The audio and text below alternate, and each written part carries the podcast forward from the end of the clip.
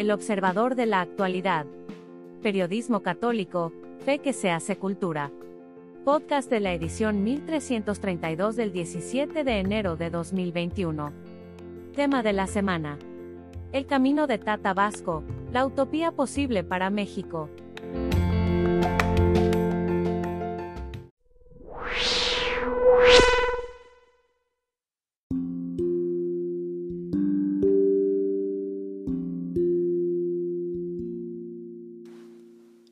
De camino, por el de la voz, Jaime Septién. Amor y civilización. Las palabras tienen consecuencias. Los discursos de odio, tarde o temprano, provocan odio. Las tentativas de división, a la larga, dividen. Si esto se ve mal en un ciudadano de a pie, cuánto peor se ve en un funcionario público. Más aún, en un primer mandatario. Lo que hemos visto en Estados Unidos nos debe poner en estado de alerta máxima. En nuestro país vienen las elecciones intermedias. Muchos actores políticos están reavivando el discurso que puede poner en llamas, aún más de lo que ya está, al México bronco. Quienes quieren llegar a ocupar los puestos de elección popular deben de estar muy conscientes de ello. Lo mismo nosotros, los ciudadanos, debemos castigar con el voto severamente a quienes promuevan la división entre los mexicanos, sean del partido que sean. Ya no se vale votar por inercia, porque me lo dijeron por ahí, porque este me conviene, porque se ve mejor que el otro, porque el voto es por el bien común. Y después del voto viene la exigencia de que se cumpla lo prometido. En este ejemplar de este domingo, dedicamos el observador a Tata Vasco.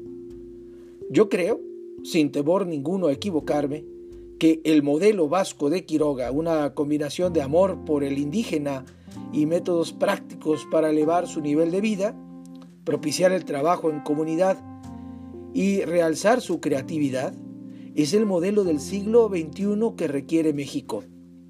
Las llamas generan humo a la distancia, y de ellas, al paso del tiempo, quedan cenizas. Solo el amor construye una civilización, como la que construyó hace más de cuatro siglos en Michoacán, Tatabasco.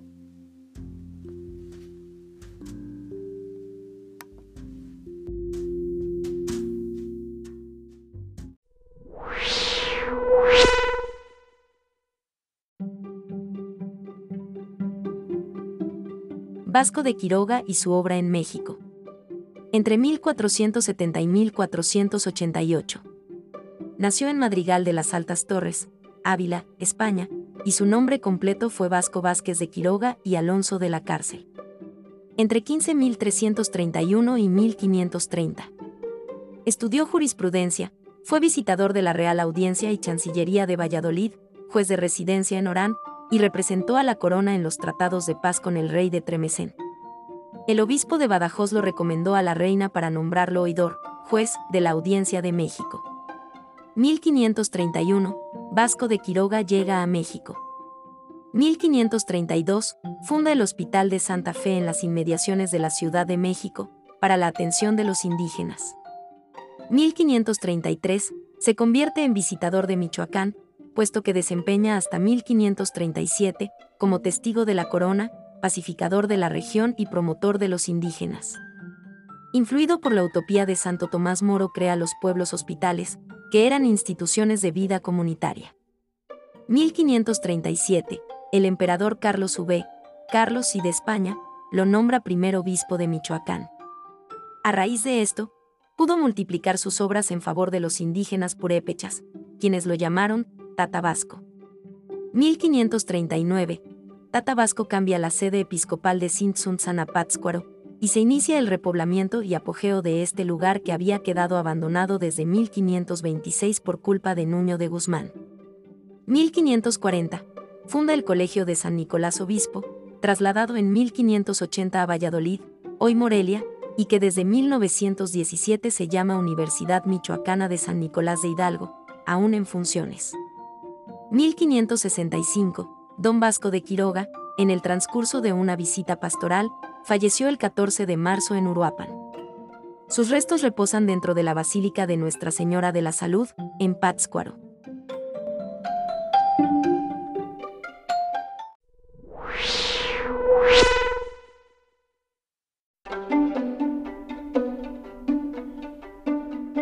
Que fueron las ciudades hospitales. Cuando Vasco de Quiroga llegó a la Nueva España no era un clérigo sino un seglar. Y de inmediato se puso a hacer cumplir las normas dadas por la reina Isabel la Católica, según las cuales no se permitiría hacer esclavos a los indígenas. Buscando que los nativos vivieran en República Cristiana, libres de la ignorancia y de la miseria, pensó en un método para que no estuvieran en sistema de encomienda, o sea como vasallos de los españoles, teniendo que pagarles tributo, sino que lo hicieran en reducciones, que consistían en nuevos pueblos exclusivamente para indígenas, donde estos podían vivir de su trabajo, en orden y paz, con autosuficiencia económica. Igualmente recibían formación cristiana y educación gratuita diversa. Fue así que surgieron las ciudades hospitales, inspiradas en la utopía de Santo Tomás Moro. El primer ensayo de Vasco de Quiroga en este sentido fue la reducción llamada República de Santa Fe, que fundó a 14 kilómetros de la Ciudad de México usando su propio salario. Una ciudad hospital era un pueblo donde las tierras eran propiedad común, había casas para cada familia indígena, una iglesia y un hospital, solo que en aquel entonces este último se entendía de un modo más amplio.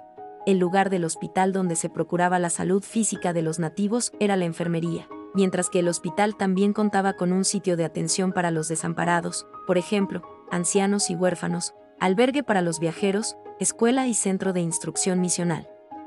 Y artesanal.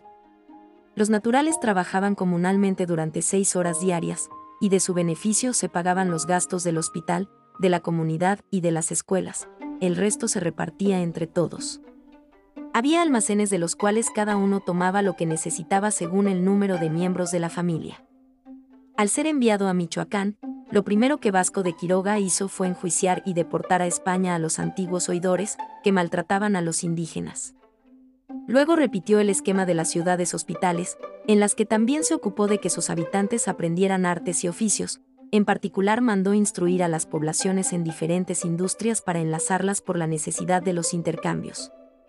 La primera ciudad hospital que fundó en Michoacán fue Guayameo, luego llamada Santa Fe de la Laguna, pero luego estableció muchas más, entre ellas, Capula, dedicada a cortar madera, Cocupau, o Iquiroga, que labraba y pintaba la madera, Tremendo, que curtía pieles, Patamban y Sintsunzan, que hacían utensilios de barro, Santa Clara del Cobre, dedicada al cobre, o San Felipe de los Herreros, dedicada a la herrería, etc. De esta manera Vasco de Quiroga consiguió que los hijos se ganaran la vida tomando el oficio de sus padres y que éstos les comunicaran los secretos de sus artes.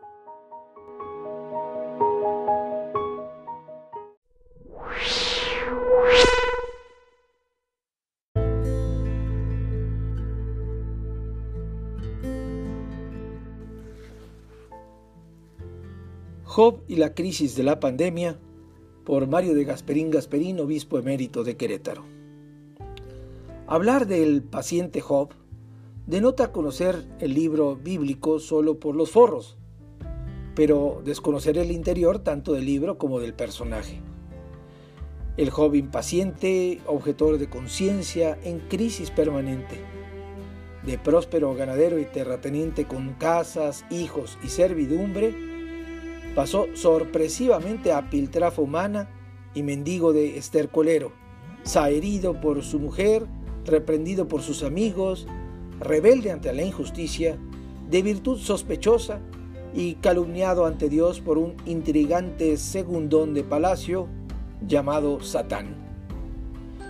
En su felicitación navideña a la curia, el Papa Francisco revisa algunos personajes bíblicos que entraron en conflicto con Dios Abraham, sin ser reportero, le lanza una pregunta molesta, ¿de modo que vas a ser un destructor al inocente con el culpable? Semejantes diálogos tuvieron Moisés, Jacob, Elías, el Bautista y el mismo Jesús, cuando el tentador intentó sin éxito distanciarlo de su Padre. ¿Por qué me has abandonado? Conocer, aunque de pasadita, la crisis que enfrenta Job, nos puede ayudar a superar la nuestra porque Job logró levantarse del estercolero a pasar de las falsas soluciones que le ofrecían sus amigos. Se precipitaron en dar soluciones contra su conciencia sin haberlo escuchado. Lo hicieron bien intencionados, sin duda, pero insensibles e incapaces de comprender la realidad y el corazón del que sufre. Quien no ha experimentado el dolor, mal comprende a quien lo padece, sobre todo cuando apela a Dios a quien desconoce. De este calibre son las soluciones que ahora se proponen a la crisis del COVID. Quien no mira la crisis a la luz del Evangelio se limita a hacer la autopsia de un cadáver.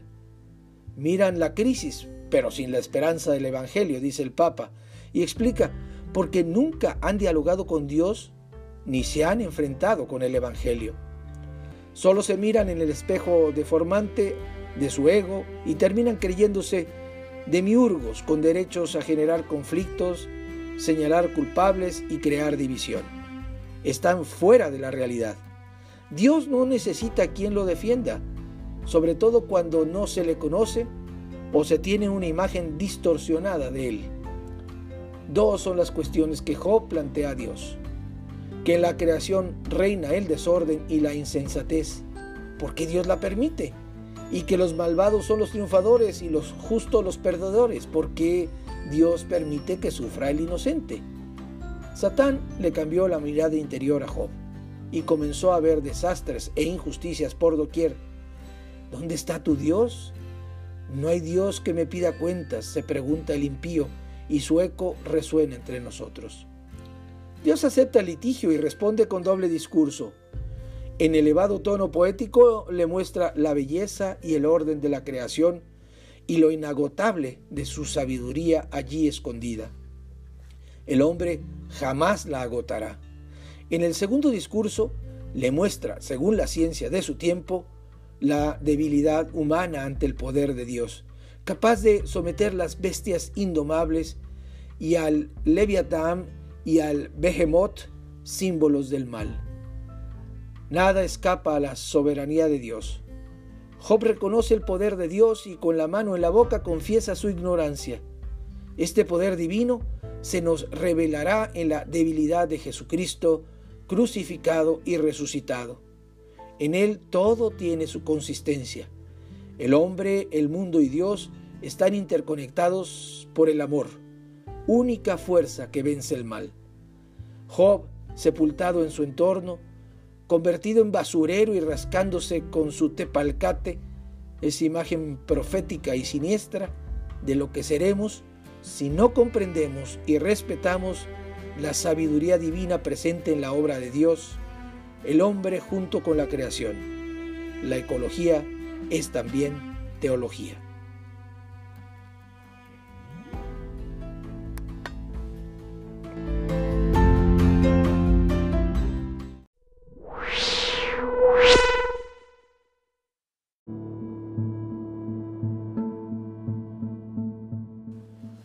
De vista. Hay que defender la vida de los dos. Por el periodista Arturo Zárate Ruiz. En 2021 se redoblará el esfuerzo por legalizar el aborto en México. Hay varias razones para preverlo así. Primera, el desprestigio de los líderes y los partidos políticos es tal que para llamar la atención renovarán sus propuestas en favor del aborto. Segunda, la solución de algunos ricos a la pobreza consiste en eliminar a los pobres. Por ello los Soros, los Ford, los Rockefeller, los Gates financian generosamente a no pocas organizaciones civiles y diputados en los congresos para que promuevan y aprueben leyes abortistas. Lo acaban de lograr en Argentina. Tercero, múltiples académicos, comunicadores en los medios, gente común que presume ser pensante repiten como pericos lo que consideran progre. Y el clima intelectual de hoy les dice que apoyen al aborto. Hablar distinto sería un suicidio laboral. Se les despediría por carcas, como si favorecer el aborto fuera progre y como si ser conservador no sea lo indicado muchas veces como cuando se defiende la vida. Cuarto, Dentro de este clima progre es difícil esperar que políticos importantes se opongan abiertamente al aborto porque los medios de comunicación, los académicos y los intelectuales los lincharían. Además, les vale.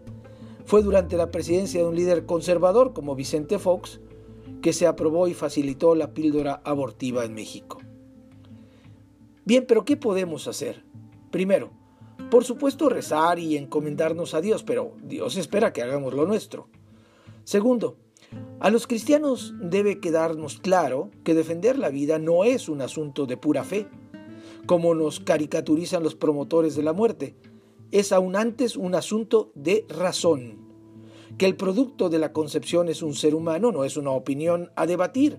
¿A poco es una ameba o una jirafa o un camello? Es un hecho del cual debemos informar, de ser necesario con detalles. Tercero, no se mata a nadie porque soy pobre o es discapacitado o porque estorba mi desarrollo profesional o porque no lo quiero o porque está en coma y no lo va a sentir. Tampoco se mata a un niño que va a nacer. Cuarto, no se es progre o pro mujer con el aborto. La mayoría de abortadas son niñas por la práctica machista de preferir varoncitos.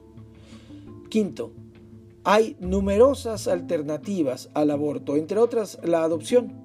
Matrimonios sin hijos hacen cola en muchos orfanatos sin tener la oportunidad de adoptar a un niño todavía. Sexto, los políticos cobardes, quienes no quieren públicamente oponerse al aborto, que al menos defiendan las alternativas al aborto, no solo la adopción, sino también la protección a las madres y a sus hijos. Séptimo, que las asociaciones y sindicatos de médicos dejen en claro el hecho de que un nonato es un ser humano y las asociaciones de abogados expresen con claridad que matar un ser humano es un asesinato. En fin, que nuestros prelados y demás pastores hablen al respecto, sí, con caridad, pero sin falsa parresía. Cruzarnos de brazos frente a la cultura imperante de la muerte es gravísimo. De callar seríamos como los alemanes que creyendo imposible oponerse, ni chistaron contra la matanza de judíos en tiempos de Hitler.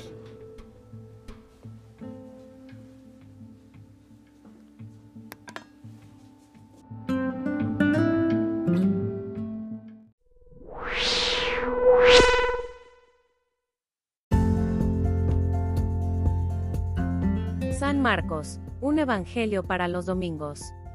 Por el Padre Antonio Escobedo. Durante la mayor parte de los domingos de este año vamos a estar leyendo pasajes del Evangelio de San Marcos. Nos gustaría dar algunas pautas de lectura para comprender mejor este bello Evangelio. ¿Quién es San Marcos? Guión. Probablemente Marcos era de Jerusalén, en el libro de los Hechos 12,12 se dice que, cuando Pedro fue liberado de la prisión, los discípulos estaban reunidos en casa de María, madre de Juan, por sobrenombre Marcos. Lo cual puede indicar que su casa fue un lugar en que se solía reunir la comunidad en los primeros años del cristianismo. Parece que fue una persona muy activa, era primo de Bernabé, uno de los personajes más influyentes de la primera comunidad, acompañó a Pablo en alguno de sus viajes, y luego se separó de él para anunciar el Evangelio en Chipre, tal vez por algunos momentos de tensión que pudieron tener entre ellos. Después lo encontramos como acompañante y secretario de Pedro, y más tarde, tal vez reconciliados, de nuevo con Pablo.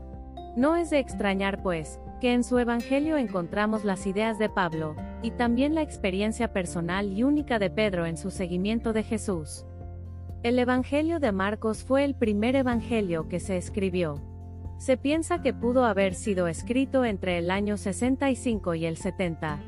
Esto significa que Marcos fue el inventor de esa forma literaria llamada Evangelio.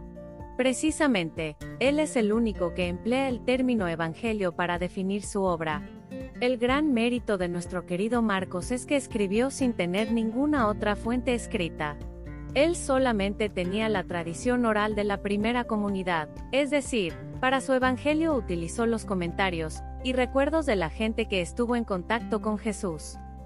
Marcos tiene mucho interés en presentarnos los sentimientos de Jesús, se compadece, se muestra molesto, impresionan sus miradas de amable acogida, y también las de enojo y de ira, se cansa y hasta llega a quedarse dormido en la barca, muestra su afecto por los niños y los jóvenes, tiene miedo, pavor, ante la muerte y muere en la cruz con su grito Dios mío, Dios mío, ¿por qué me has abandonado?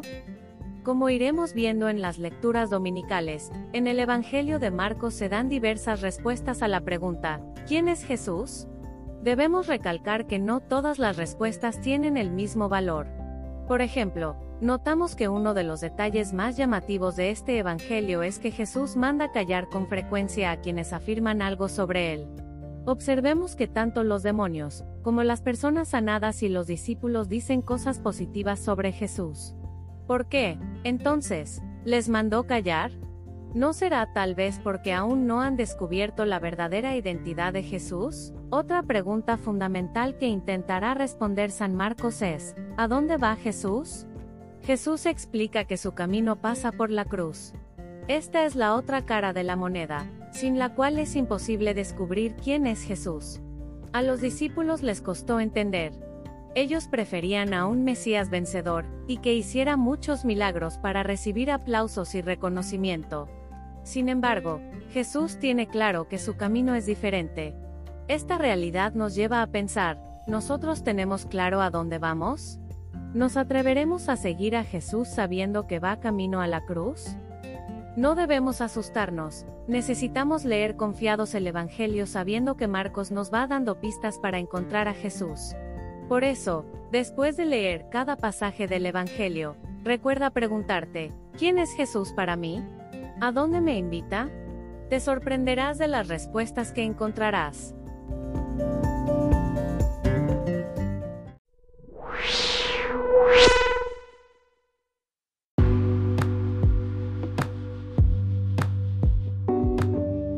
A la verdad. Por el padre Fernando Pascual. Sorprende ver cómo, al hablar de ciertos temas, se recurre a giros y palabras vagas para no herir susceptibilidades, o para evitar represalias, o simplemente por miedo. Así, si un grupo terrorista concreto, de una ideología determinada, ha asesinado a cientos de personas, parece cobarde, en un recuerdo de esas víctimas, hablar de un genérico terrorismo sin indicar el nombre del grupo responsable de esos asesinatos. Lo mismo podría decirse cuando miembros radicales relacionados con una secta de una cierta religión cometen asesinatos indiscriminados sobre personas de otros grupos religiosos. Es cierto que no todos los que participan de una ideología o son miembros de una secta tienen responsabilidad directa en los crímenes de algunos de sus partidarios. Pero también es cierto que hablar de un terrorismo genérico sin indicar de qué grupo se trata es señal de cobardía. Por eso es tan importante tratar los asuntos, y relatar los hechos sin miedo a la verdad. Porque los grupos violentos concretos, con sus siglas, organizaciones y estrategias, se hacen fuertes cuando constatan en la sociedad, especialmente en los gobernantes y en la prensa, que existe miedo a mencionarlos por su nombre. Cada acto terrorista, cada gesto vandálico de un grupo mafioso o parecido, tienen unos autores concretos y están respaldados por quienes los defienden. Por eso, al dar noticia de un nuevo atentado, o de quemas de contenedores de basura, o de ruptura de cristales, hay que mencionar, en la medida de lo posible, a los grupos que han promovido y alentado este tipo de acciones criminales, la denuncia directa y valiente de cada grupo violento, con los nombres de quienes los defienden y apoyan, permite identificar claramente las responsabilidades. Al mismo tiempo, esa denuncia unirá a los partidarios de la justicia, y de la paz en la tarea por vencer a los culpables, sean quienes sean, y por defender los derechos fundamentales de todos los miembros de la sociedad.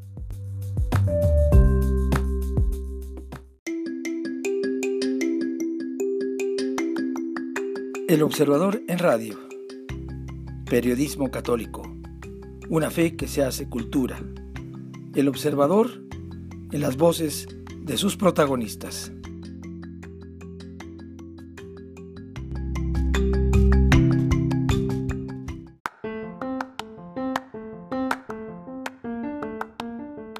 Gracias por escucharnos. Si le gusta nuestro material puede ayudarnos a seguir, puede donar en nuestro sitio o suscribirse. Visita el sitio www.elobservadorenlinea.com.